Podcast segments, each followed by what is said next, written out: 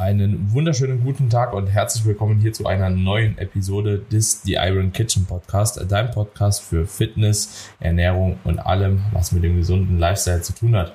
In der heutigen Episode haben wir wieder mal eine zu Hörerfrage bekommen. Und zwar hat Carmen mir die im Voraus schon mal vorgelesen und fand das auf jeden Fall sehr, sehr spannend. Und dementsprechend werden wir heute die Frage auch behandeln. Aber bevor wir in die Episode reingehen, lange auch nicht mehr vor den Episoden gefragt, Carmen, wie geht's dir und was gibt's eigentlich Neues hier? Ja, kleines Update. Gebe ich auch gleich mal zurück an dich die Frage. Also bei mir gibt's soweit update-mäßig gar nicht so viel Neues die Projekte laufen weiterhin sehr gut. Ich habe ja zwei Challenges aktuell laufen. Einmal deine letzte Diät für Leute, die abnehmen wollen und dann eine Skinny Fat Challenge für Leute, die halt Skinny Fat sind und gerne ein bisschen Fett, aber primär Muskeln aufbauen möchten. Hab dafür auch gratis äh, Ernährungspläne erstellt, voll den Fokus auf Training jetzt mal gelegt und es läuft richtig gut an. Also die Leute machen mit, geben Gas, Markierungen auf Insta explodieren. Du hast so wirklich auch als Coach, sage ich mal, das Gefühl, dass die Leute das sehr schätzen und die Tipps annehmen und die Erfolge, die kommen jetzt so nach und nach rein. Das macht auf jeden Fall mega Bock, ist total motivierend. Auch für Leute, die jetzt so Richtung Sommer nochmal so einen kleinen Spurt hinlegen wollen, auf jeden Fall jeder, der zuhört und Bock drauf hat, herzlich eingeladen. Und ansonsten bei mir selbst, ich bin jetzt gerade in so einem kleinen Cut drinne, mach halt mit den Leuten mit, äh, hab ganz gerne so zum Sommer hin, ich sag mal, meine Wohlfühlfigur und da arbeite ich gerade drauf hin, aber jetzt ohne zu krass zu diäten. Bei mir ist es ja relativ easy, bin ja eigentlich das ganze Jahr über gut in Form, sage ich mal, dass ich da nicht so viel Gewicht droppen muss. Und deswegen jetzt eine ganz entspannte Diät, ziehe einfach meine Routine durch und ja, das soweit mein Status. Wie sieht's bei dir aus? Ja, sehr, sehr cool. Sehr, sehr cool. Mit, der, mit den Challenges habe ich so ein bisschen in den Stories mitbekommen. Finde es auch immer sehr krass, wie viele Leute sich da dann tatsächlich auch anschließen. Also es ist ja nicht nur so, okay, man macht das für ein, zwei, drei, vier Leute so, sondern dann merkt man erstmal so, wie groß eigentlich eine Community ist und welchen Hebel man auch irgendwo da als ja, Influencer kann man sich ja dann doch Content Creator bezeichnen. Sehr, sehr krass auf jeden Fall. Bin gespannt, was du da oder was ihr da für Ergebnisse auch erzielt. Also wird, wird eine spannende Sache. Was gibt's bei mir Neues? Eigentlich tatsächlich gar nicht so viel. Frühjahrssaison vom Wettkämpfen ist jetzt tatsächlich vorbei. Hatten jetzt am Wochenende WM, dann zwei Weltmeistertitel geholt beim Amateur und äh, zwei Vize-Weltmeister war auf jeden Fall auch ziemlich erfolgreich gewesen. Und ja, jetzt früher Saison auf jeden Fall rum. Das heißt, ich kann nochmal ein bisschen Fokus auf andere Projekte legen, auf eigene Projekte. Ich werde wahrscheinlich auch so eine Art Trainingsprogramm irgendwann demnächst mal bringen. Einfach, um das Ganze nochmal so ein bisschen auch zum Coaching abzugrenzen. Für all diejenigen, die sich ein Coaching beispielsweise nicht leisten können. Ich denke, das wird auch ganz gut werden. Ähm, hab da auch, oder sind da die ganze Zeit schon dran, eine Übungsbibliothek auch abzudrehen und das Ganze halt eben auch wirklich gut verständlich dann zu machen. Aber Jo, ansonsten tatsächlich halt viel hier privat auch mit Umzug, Büro, Lager und so weiter und so fort. Deswegen heute auch tatsächlich nicht von zu Hause am Aufnehmen im Büro. Also es tut sich dauerhaft irgendwas. Projekte sind sowieso nie, nie so wenig, ne? Äh, du kennst es selbst. Aber es macht ja auch alles Spaß und es ist schon sehr, sehr spannend, wie sich das halt eben immer so Schritt für Schritt quasi alles fügt. Und ja, wenn man einfach halt eben nur dran bleibt. Und das ist, glaube ich, halt eben auch sehr, sehr wichtig, nicht nur im Sport, sondern auch im Leben so. Man muss einfach sehr geduldig sein für viele Dinge und einfach halt eben immer dranbleiben und irgendwann ist dann doch so ein Ende in Sicht und man kann es eigentlich gar nicht glauben bei vielen Projekten. Das ist schon sehr, sehr cool. Genau, yes, aber so viel von mir. Ich würde sagen, damit haben wir wenigstens noch mal ein kurzes Update hier, weil wir nehmen uns ja auch nicht wirklich mal Zeit, uns mal auszutauschen über Privates. Also Leute, ihr habt es jetzt auch in voller Fülle mitbekommen. Carmine, lass uns mal in die Episode reinstarten. Du kannst ja gerne mal die Frage, was von einem Follower oder Followerin vorlesen. Followerin. Ja, ja, wird sehr cool. Alles klar, dann steige ich mal ein. Guten Morgen, Coach. Ich habe da mal eine Frage, die mir seit Ewigkeiten nicht aus dem Kopf geht. Gibt es wirklich einen Hungerstoffwechsel, beziehungsweise stimmt es, dass man sogar zunimmt, wenn man zu wenig isst über längere Zeit, weil der Stoffwechsel runterfährt? Das Internet ist gespalten und man findet wirklich viel zu dem Thema, aber vieles verwirrt nur noch mehr. Würde es diesen Hungerstoffwechsel geben, dann gäbe es doch in ärmeren Ländern mit Hungersnot quasi nur noch Dicke. Ist doch unlogisch irgendwie. Gesund ist selbstverständlich was anderes. Ich setze viel auf deine Meinung und schätze deinen Content sehr, daher bin ich ganz gespannt auf eine Antwort. Vielleicht interessiert das ja auch den ein oder anderen Follower. Liebe Grüße, Fertig. Und eine schöne Blume am Ende. Und äh, die Nachricht, die ist in meinem Postfach heute gelandet und ich dachte mir, das ist eigentlich eine coole Podcast-Episode, die wir zusammen abdrehen können. Denn es kursiert wirklich noch sehr, sehr viel zum Thema Hungerstoffwechsel und genau eben dieses Szenario, dass man bei zu wenig Essen über zu lange Zeit dann irgendwann zunimmt. Und ich frage mich halt immer, worauf basieren solche Mythen, kann man ja schon mal vorab sagen. Wie kommt man auf die Idee, dass man in, bei, von einem zu wenig Essen zunehmen würde. Also es ist total strange. Aber trotz allem gibt's ja immer auch so einen Funken Wahrheit, was so das Thema Stoffwechsel runterfahren, Stoffwechseladaption angeht. Und deswegen würde ich ganz gerne das einmal so vom Thema Hungerstoffwechsel behandeln, aber auch dann den Schwenk machen zu dem, was eigentlich passiert, also was wirklich passiert und womit wir halt in einer Diät auf kurz oder lang rechnen müssen, was wir einplanen müssen und dementsprechend auch den Diätprozess entsprechend beeinflusst. Was sehr, sehr spannend ist, also was du jetzt gerade auch oder was wir wahrscheinlich auch im Zuge der Episode nochmal besprechen werden, aber was auf jeden Fall sehr, sehr spannend ist, ich habe gestern noch mit einem Kollegen gesprochen, der zu mir im Gym genau dasselbe gesagt hat. So, ja, ich esse zu wenig, deswegen nehme ich nicht ab. Ja, äh, also war ich halt erstmal so, ich weiß ja auch ungefähr, was er isst, so, ne, und wie er isst. Also es ist halt einfach ein super unregelmäßiges Essen. Es ist nicht ein weniges Essen, es ist ein super unregelmäßiges Essen, gepaart wahrscheinlich mit einfach doch weniger Bewegung, als man so denkt, ne. Und also jetzt in seinem Fall, ich weiß jetzt nicht von der Dame, aber ehrlich gesagt ist es trotzdem so, dass ich mich auch immer wieder frage bei verschiedenen Personen, gibt es das tatsächlich nicht in einem gewissen Maß wirklich. Also ist das nicht wirklich auch ein Ticken berechtigt, weil auch die Person, die ich jetzt angesprochen habe, die isst wirklich auch nicht viel. So, und die hat auch schon temporär mehr gegessen und hat damit halt eben auch mehr verbrannt. Aber was da, glaube ich, immer so ein bisschen halt eben missachtet wird, ist einfach halt eben die Aktivität, die man hat. So, die Aktivität, die man hat und vor allem auch wann man wie viel nochmal isst. Ne? Und wenn man halt eben bedenkt, dass halt tatsächlich eine Kalorienabnahme oder eine Körpergewichtsabnahme vielmehr nicht nur an einem Tag geschieht, sondern auf einen längeren Zeitraum immer betrachtet werden muss, dann bringt es einem halt eben nichts, wenn man halt eben vier Tage die Woche vielleicht 1400 Kalorien isst, dann aber an 2000 nochmal 5000 halt reinklatscht und es aber nicht weiß, ja, oder nicht bemerkt. Und das kann durch verschiedenste Dinge passieren, ja, ob das jetzt halt eben wirklich über die Ernährung ist, dass man auf dem Geburtstag ist, ein Cheesecake isst, den man so vielleicht nicht gegessen hätte, ne, oder halt irgendwas anderes, das ist dann natürlich einfach auch nochmal ein bisschen fraglich, ne, also so, keine Ahnung, es gibt Cheesecakes mit 1700 Kalorien, da denkst du, okay, du isst mal 300 Kalorien und ein Stückchen Kuchen so, dann bist du halt eben ganz schön drüber oder du gehst am Wochenende vielleicht auch mal feiern, trinkst mal drei, vier, fünf Gläser Sekt, ne, und bist dann halt eben tatsächlich auch deutlich über dem, was du eigentlich gedacht hast, ja, und das sind halt einfach Dinge, die muss man beachten, meiner Meinung nach. Ja, äh, bin ich auf jeden Fall bei dir und entschuldigt bitte, falls ihr im Hintergrund den Müllwagen hört, äh, schon mal vorab nicht, dass ihr euch wundert. Also so dieses ganze Stoffwechseladaption finde ich extrem spannend.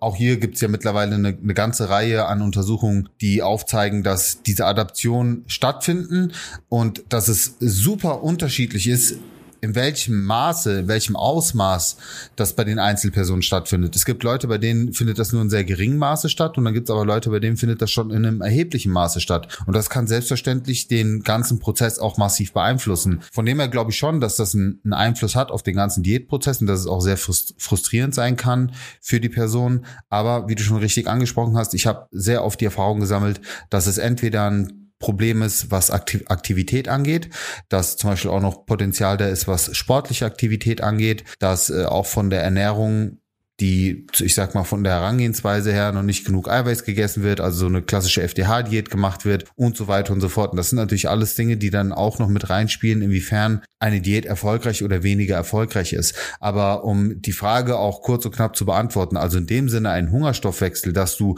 durch ein zu wenig Essen zunimmst, ist, wie du schon geschildert hast, absolut unlogisch, weil dann könnten wir halt nicht verhungern. Also du kannst verhungern und dementsprechend gibt es so etwas einfach faktisch logisch nicht. Ja, der, der Körper wehrt sich natürlich gegen eine gewisse Abnahme, indem er, ich sag mal, gewisse metabolische Adaption vornimmt, also dass quasi der Ruhestoffwechsel herabgesetzt wird, dass du etwas lethargischer, bewegungsfauler wirst, also dass der Körper einfach weniger Kalorien verbrauchen möchte, weil er selbstverständlich merkt, dass da ein Defizit über eine längere Zeit stattfindet. Aber dass du deswegen zunimmst, ist total unlogisch. Also das, das existiert so in der Form nicht. Ich finde es aber viel spannender, eben über über genau diese Diätadaption zu sprechen, die man ja auch schon relativ schnell merkt, wenn man, wenn man in einer Diät ist. Kleinigkeiten wie, naja, die wird auf einmal schneller kalt oder du bist wirklich müde, du bist abgeschlagen, du hast nicht mehr wirklich Lust oder bist auch nicht mehr so wirklich motiviert ins Training zu gehen, was vorher vielleicht der Fall war. Das sind so erste Indikatoren, wo du merkst, ja, da fängt der Körper an, einfach ein bisschen runterzuschalten und, und sich quasi zu wehren gegen eine weitere Abnahme. Und da gibt's ja auch immer so diese Setpoint-Theorie, ne? Den einen fällt's leichter, den anderen fällt schwerer abzunehmen. Da ist auch ein Funken Wahrheit dran. Es gibt Leute, die sind einfach prädestiniert dafür, mehr tendenziell eher mehr Gewicht mit sich rumzutragen und, und Leute, die sind tendenziell eher so weniger Gewicht mit sich rumzutragen. Und ja, das kann den Prozess auch erschweren oder erleichtern, aber schlussendlich hast du die bestmögliche Kontrolle, indem du eben trotzdem routinenbasiert arbeitest, Kalorien trackst, Bewegungen im Blick hast und so weiter. Mhm. Ja, definitiv. Dahingehend aber auch die, die, diese Diätadaption muss man halt eben auch sagen, die meisten Leute in der Lifestyle-Diät, die kommen aber gar nicht so da rein, dass man in so eine starke Adaption halt eben fällt, je nachdem, welchen Körperfettmilieu du dich halt eben auch bewegen willst. Ne? Also. Ah, sag das nicht, ganz kurz, nur, nur da, äh, sorry, wenn ich unterbreche, aber ich habe echt viele, die halt den Fehler machen und in ein zu krasses Defizit gehen. Und da. Ja, also nee, nee, ich meine aber nur, wenn du halt eben eine wirklich normale Diät machst, ne, also bis da wirklich diese stärkeren Diätadaptionen kommen, von denen du jetzt auch gesprochen hast, das dauert in der Regel halt ein bisschen lang, wenn man die Diät halt eben klug ausstellt. Aber wenn das ist, wie du jetzt schon beschrieben hast, okay, zu hohes Defizit, ne, zu aggressiv, auch zu viel Stress allgemein da reingebracht, ne, muss man halt eben auch ganz klar sagen, dass auch ein zu hohes Maß an Aktivität, Bewegung, zu wenig Schlaf gleichzeitig, natürlich auch gepaart dann nochmal mit einem härteren Kaloriendefizit auch zu diesen Adaptionen führen kann. Das ist definitiv so und das sollte man definitiv auch vermeiden. Aber viele Leute halt, die eine längere Diät machen und wirklich so niedrige Körperfettanteile kommen, die sind davon meistens halt eben doch ein Ticken mehr betroffen beziehungsweise härter betroffen. Und da kann es aber auch wirklich sein, dass dieser Kalorienverbrauch super niedrig wird. Also dann muss man wirklich, wie du schon beschrieben hast, so gar nichts mehr essen, ja, beziehungsweise so wenig essen, dass das noch zu einer weiteren Gewichtsabnahme führt. Aber irgendwann macht der Körper halt eben tatsächlich auch Schluss. Ne? Also das ist auch spannend, passiert teilweise am Ende von einer Wettkampfvorbereitung auch ab und zu mal. Ne? Also so, dass du halt eben merkst, okay, du bist jetzt halt eben schon gutes, guten Weg gegangen, gutes Stück runtergekommen, aber um jetzt am Ende noch dieses letzte bisschen Fett abzuwerfen, dafür muss man eigentlich schon über Leichen gehen. Also das ist dann bei Frauen ja. teilweise unter 1000 Kalorien gehen und das ist sowas, wo ich dann auch als Coach mhm. sage, okay, in dieser Saison nicht. Also in dieser Saison einfach geht's nicht mehr weiter, so ne, weil irgendwo hat man dann auch noch äh, eine gewisse Verantwortung gegenüber der äh, dem Kunden, der Kundin und gerade bei Frauen also gehe ich da einfach auch nicht drüber hinaus. Also das ist so für mich das Ende. Und ansonsten, wenn ich merke, okay, das ist zehn Wochen vorher, bevor der Wettkampf überhaupt ansteht, sage ich, okay, in der Saison halt nicht. Ne, weil das einfach mir das gesundheitliche Risiko nicht wert ist. Und das würde ich auch jedem empfehlen, da nicht dann auch weiter reinzuholzen, ja, der so ein bisschen Wert auf seine Gesundheit legt. Und das ist sehr, sehr wichtig. Und in einer Lifestyle-Diät sollte sowas gar nicht zum Tragen kommen. Also nie, nie, nie, nie, nie.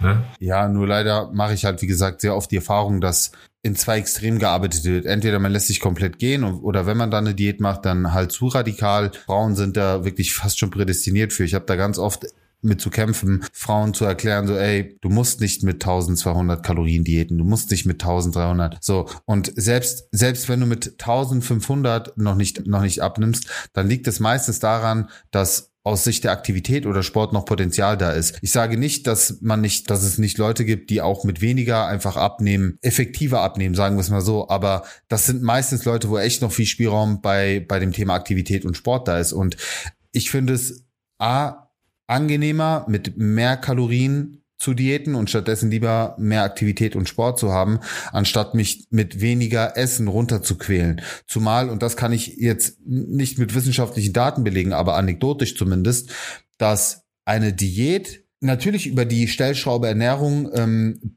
schon äh, besser gesteuert werden kann, also dass das der größere Hebel ist, aber im, im Allgemeinen, auch was so das Thema Diätadherenz, also Beständigkeit angeht, eher aus Sicht der einer höheren Kalorienzufuhr wahrscheinlich erfolgreicher ist. Also würde ich, würde ich jetzt einfach mal behaupten, es fühlt sich doch sehr viel angenehmer an, wenn du trotzdem ein bisschen mehr essen kannst.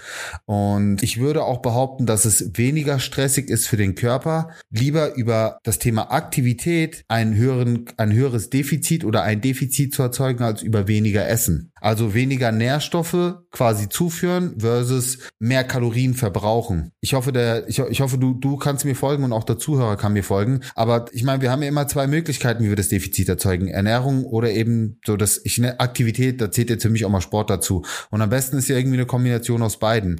Aber ich sehe halt ganz oft so, dass eine gewisse Sportfaulheit da ist oder Aktivitätsfaulheit da ist oder gesagt wird, ich habe keine Möglichkeit, das und das zu machen, obwohl ich sage, es gibt immer Wege und Möglichkeiten, was zu machen, wenn man wirklich will, aus Sicht der Aktivität. Ja, und da muss man natürlich irgendwo mit der Ernährung, also mit den Kalorien so weit runtergehen, dass der Körper dann halt sagt, okay, stopp.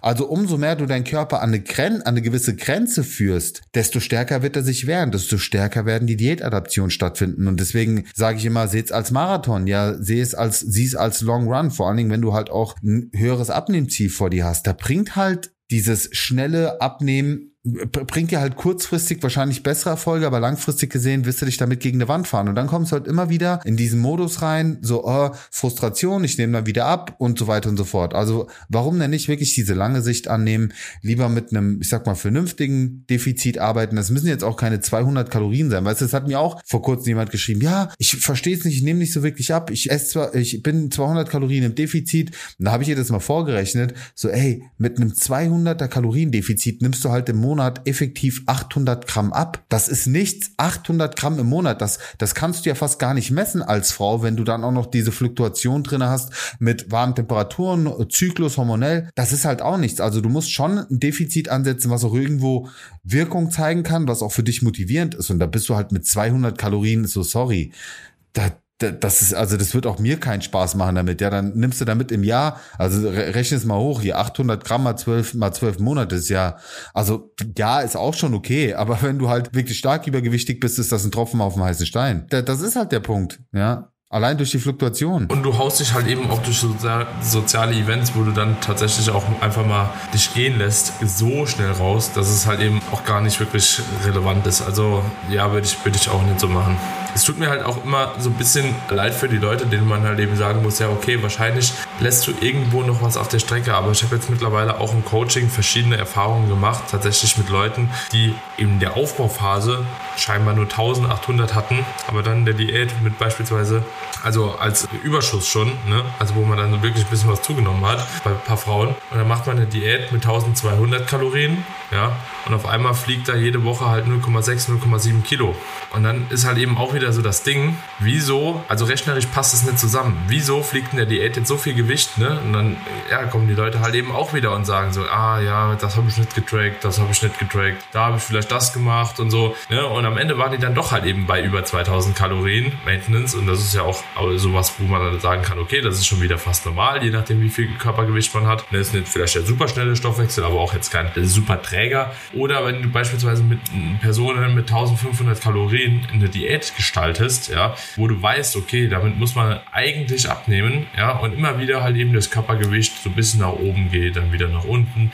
Oftmals ist man doch nicht so ganz so ehrlich zu sich selbst, ne? Und das behindert halt maßgeblich den Diätprozess. Und ich habe das Gefühl, das ist auch mittlerweile bei vielen Leuten ein psychisches Problem. Sie wollen sich nicht eingestehen, dass man eigentlich nicht das Kaloriendefizit fährt, was man oder diese Kalorien beibehält, die man sich eigentlich halt eben anvisiert hat. Ne? Also dann, dann wird das schon selbst für sich gerechtfertigt, ja, oder verschwiegen, also vor sich selbst. So und teilweise, wenn man halt eben so in diese diese Phasen kommt, wo man so wenig Kalorien isst, eigentlich gedanklich, ne, aber vielleicht halt eben doch immer irgendwo mehr hat, ne, dass das tatsächlich halt eben auch eine Art von Essstörung ist. Und das sage ich jetzt nicht einfach nur so, habe ich mehrfach schon die Erfahrung als Coach gemacht, dass viele Leute einfach nicht ehrlich sind mit sich selbst, was halt eben deren Kalorienbedarf und Essverhalten angeht. So, und das ist ein ganz, ganz wichtiger Punkt da.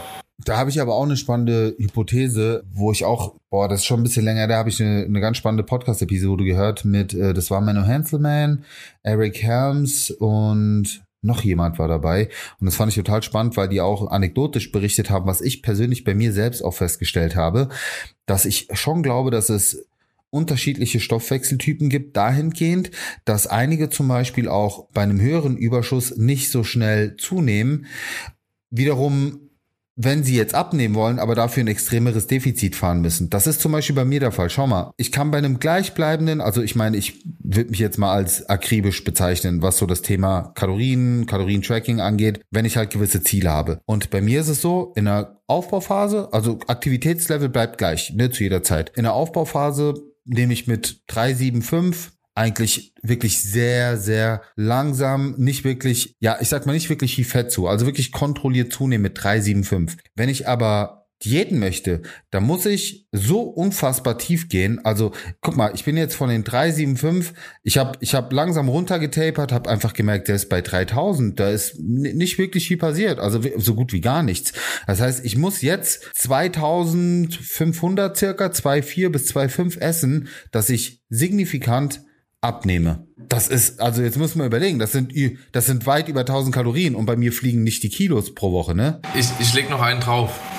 Ich habe einen Klient aktuell, der, der macht das erste Mal seit jetzt einem Jahr oder ein Jahr und zwei Monate, glaube ich, eine Diät. So irgendwas in dem Dreh, so lange hatten wir auf jeden Fall gepusht. Den hatten wir am Ende, der wiegt 83 Kilo, ja, äh, das vielleicht dabei, den hatten wir am Ende bei 4300 Kalorien. Ansonsten hat der, hat sich so bei dem gar nichts getan. Also wirklich so, das ist, also der hat auch richtig so fast schon Force-Feeding betreiben müssen, so, weil das einfach auch gar nicht mehr, der hat gesagt, sein Alltag ist auch so behindert quasi geworden, weil er einfach dauerhaft halt eben isst müde wird, isst, müde wird. So, und das haben wir dann irgendwann gesagt, okay, komm, wir machen jetzt eine Diät. Ne? So, dann haben wir angefangen, mit ihm eine Diät zu gestalten. Und pass auf, er ist gestartet bei 83,8 Kilo wir haben die Diät dann angefangen, erstmal mit 3000 Kalorien. Das wären 1300 Kalorien bei 83 Kilo Körpergewicht, was der weniger hätte. Ja, schon mit einbezogen mhm. Thermic Effect of Food, der ein bisschen weniger wird, wahrscheinlich halt eben mhm. Verdauungsprozesse etc. pp. In der ersten Woche hat er 0,5 Kilo abgenommen. In der zweiten Woche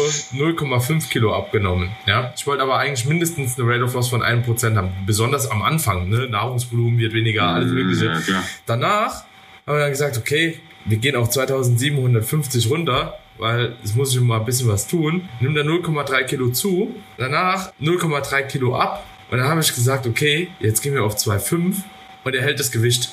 Ne? So, und das ist so spannend. Das ist so unfair. Der, der, so unfair. der fängt bei 4300 an. Wir gehen 1800 Kalorien runter und der nimmt in einem Monat ein Kilo ab es ist so spannend, also wie sich das Ganze so adaptiert. Genauso auch ähm, im Hinblick so, aber auch auf seine, seine Verdauung. Ne? Vorher Stuhlgang fünfmal am Tag, jetzt halt eben nur noch zwei bis dreimal am Tag. So, ne? Also ist, am Tag? Ja. Boah, dann hat er aber irgendein Problem mit seinem Mikrobiom, mein Freund. Das ist ja auch nicht normal. Nee, nee, also bei fünfmal, da hast du hast halt schon gemerkt, wenn jemand am Tag fünfmal zur Toilette geht, weil ich habe dann auch irgendwann angefangen, das zu tracken halt, ne, weil ich erhöht habe, erhöht habe, erhöht habe. Du merkst halt eben, okay, alles was reingeht, geht halt gerade wieder raus halt, ne? Also so. Ja, ja, aber das ist ja, das ist ja verdauungsmäßig, da läuft ja irgendwas nicht gerade. Also tatsächlich ist es noch in einem physiologischen Rahmen. Hab mal geschaut, also selbst tatsächlich, tatsächlich auch Arzt, ne? Deswegen ist es eigentlich ganz spannend. Ja, aber, ja, ja, aber du, du, du merkst halt schon, es gibt halt verschiedene Typen, ja? Und ich glaube, Stuhlgang ist von einmal alle fünf Tage bis achtmal am Tag physiologisch, ne? Also irre, je nachdem, was man halt isst, ne? Also, ja, ja. Crazy. Schon, äh, spannend. Genau, ja, aber so ja. Stoffwechsel halt, ne? Ja, gut, äh, es sind Anpassungen da, definitiv, ja. Aber auch er wird jetzt, da bin ich mir sicher, mit 2500 Kalorien gerade in einem Defizit sein. Vielleicht hält er auch aufgrund des Wetters Wasser und so, ne? Darf man halt eben alles nicht vergessen. Deswegen, ich bleibe jetzt auch erstmal bei 2,5, weil irgendwann wird es halt wirklich unrealistisch. Also, ja. so, irgendwann ist dann auch der Cut, aber das passt natürlich aber auch zu deinem Beispiel und auch bei mir. Also, ich gehe auf 2,5 runter von 3,8 so und dann nehme ich halt eben auch erst dann wirklich eine gute Menge ab. Also vorne dran passiert da auch, wie du schon gesagt hast, mhm. jetzt so viel. Und bei Frauen, auch um nochmal die Episode so ein Stück weit jetzt langsam abzuschließen, bei Frauen dürfen wir halt auch nicht vergessen, im Vergleich zu Männern sind natürlich auch diese Diätanpassungen schon nochmal in einen etwas anderen Rahmen. Also das hat auch ja evolutionsbedingt was mit äh, Fortpflanzung und so weiter zu tun, dass der Frauenkörper sich einfach auch stärker wehrt, ja, dass der, dass der Frauenkörper auch stärker auf Stress reagiert, ja, auch auf Diätstress reagiert. Das ist leider unfair, aber das ist nun mal Mutter Natur und dagegen können wir halt nichts machen. Und deswegen ist es umso ratsamer, gerade bei Frauen, eben keine extremen Geschichten zu fahren, sondern zu versuchen, möglichst vernünftig zu diäten, ne? auch sowas wie ausreichend Fette zu konsumieren und halt einfach abgesehen von einem zu hohen Defizit eben darauf zu achten, dass man das, was man isst, auch entsprechend richtig aufstellt. Ja, auch Protein ist wichtig, aber es macht zum Beispiel aus meiner Sicht auch keinen Sinn, zu viel Protein zu essen, dass am Ende hinten raus zu wenig Fette konsumiert werden. Gerade bei Frauen finde ich Kohlenhydrate auch nochmal umso wichtiger. Auch das haben wir, glaube ich, sogar schon mal in der Podcast-Episode thematisiert, auch was das Thema Schilddrüsengesundheit, Stoffwechsel und so weiter angeht. Auch Stressreduktion spielen Kohlenhydrate einfach eine wichtige Rolle. Und wir, wir Männer können da einfach ein bisschen radikaler arbeiten. Bei Frauen muss man sehr feinfühlig sein. Also alle Makronährstoffe haben eine enorm wichtige Bedeutung in einem Abnehmprozess. Deswegen ist das wirklich auch so ein Feinjustieren. Ich bin kein Fan von Low Carb Diäten bei Frauen, kein Fan von Low Fat Diäten bei Frauen, kein Fan selbst von irgendwelchen extrem Fastengeschichten. Ja, also selbst intermittierendes Fasten halte ich bei Frauen für suboptimal. Auch wenn es ja jetzt wieder Evidenz gibt, die sagt, naja, so schlimm ist das gar nicht. Naja, es gibt halt, es gibt halt auch da sehr unterschiedliche Frauentypen, die bereits auf kurze Zeit schon sehr fragil reagieren auf ein Defizit, ja, oder wo es eben auch ein Stressor ist, wenn sie 16 Stunden nichts essen. Also warum denn überhaupt diesen, ja, dieser Ernährungsform hingeben, zumal das viele einfach auch machen, weil sie denken, das sei jetzt irgendwie besser oder wie auch immer und nicht, weil es dem natürlichen Rhythmus entspricht. Und selbst da sage ich, wenn du nicht der Frühstücker bist, dann guck halt trotzdem, dass du zumindest mal einen Shake trinkst. Also gib dein Körper irgendwie Nährstoffe. Ein paar Nüsse kannst du snacken. Also für, das ist für mich auch keine Ausrede zu sagen, ja, ich krieg morgen nichts rein. Naja, du trinkst ja morgens wahrscheinlich auch einen Kaffee oder trinkst irgendwas. Dann trink wenigstens einen Shake oder versorg deinen Körper zumindest mit ein paar Grundnährstoffen, dass du halt nicht komplett auf Leerlauf bist. Ja, und dann wirklich auf Reserve. Aber ich, ich denke, das, das passt ganz gut.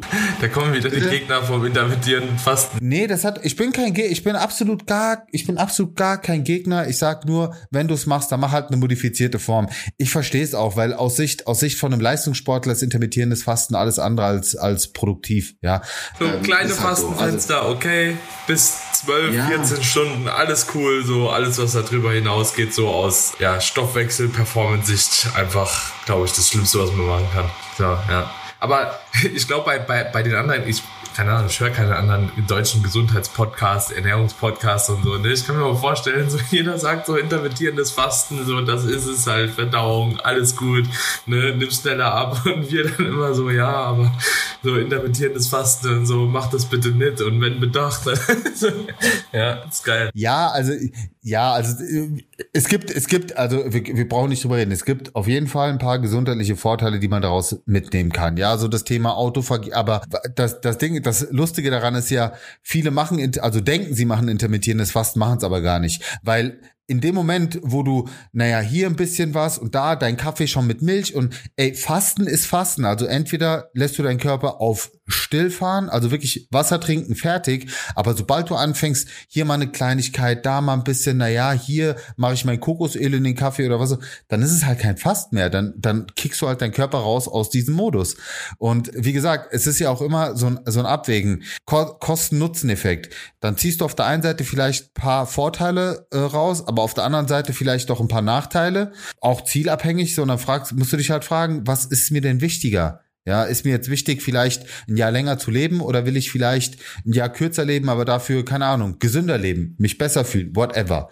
Also sind, sind viele Faktoren, die da reinspielen. Aber nicht, dass wir jetzt abschweifen äh, auf eine andere Episode. Ich will an der Stelle einen Punkt machen. Ich hoffe, damit äh, ist die Frage auch ausführlich und verständlich be äh, beantwortet für euch. Auch hier hört euch bitte auch mal vergangene Episoden an, wo wir auch auf das Thema Diätadaption schon eingegangen sind, was ihr dagegen machen könnt, wo wir das Thema Refeeds und Diätpausen auch schon behandelt haben. Alles sehr sinnvolle Maßnahmen, um eine Diät, eine langfristige Diät auch entsprechend gut zu planen, dass ihr gar nicht in dieses Loch reinfallt. Und da werdet ihr auch dauerhaft gute Erfolge verzeichnen und auch mit Plateauphasen bestmöglich umgehen können. Und wenn euch diese Episode gefallen hat, dann liebe Zuhörer, lasst uns doch hier an der Stelle mal eine Bewertung da. Wir würden uns super, super drüber freuen. Und übrigens auch cooles Feedback, dass wir jetzt ein bisschen Werbung bei dem Podcast mit einfließen lassen. Absolut keine Kritik, sondern ey, ist nicht störend. Und das finden wir auch tatsächlich. Darüber können wir eben nochmal zusätzlich ein bisschen was monetarisieren und ja, vielleicht doch mal coolere Podcasts, neues Equipment und uns anschaffen oder vielleicht doch mal coole Events mit euch zusammen veranstalten. Aber auf jeden Fall hilft alles weiter, auch wenn ihr solche Episoden teilt. Deswegen ganz, ganz lieben Dank an alle treuen Zuhörer und Supporter.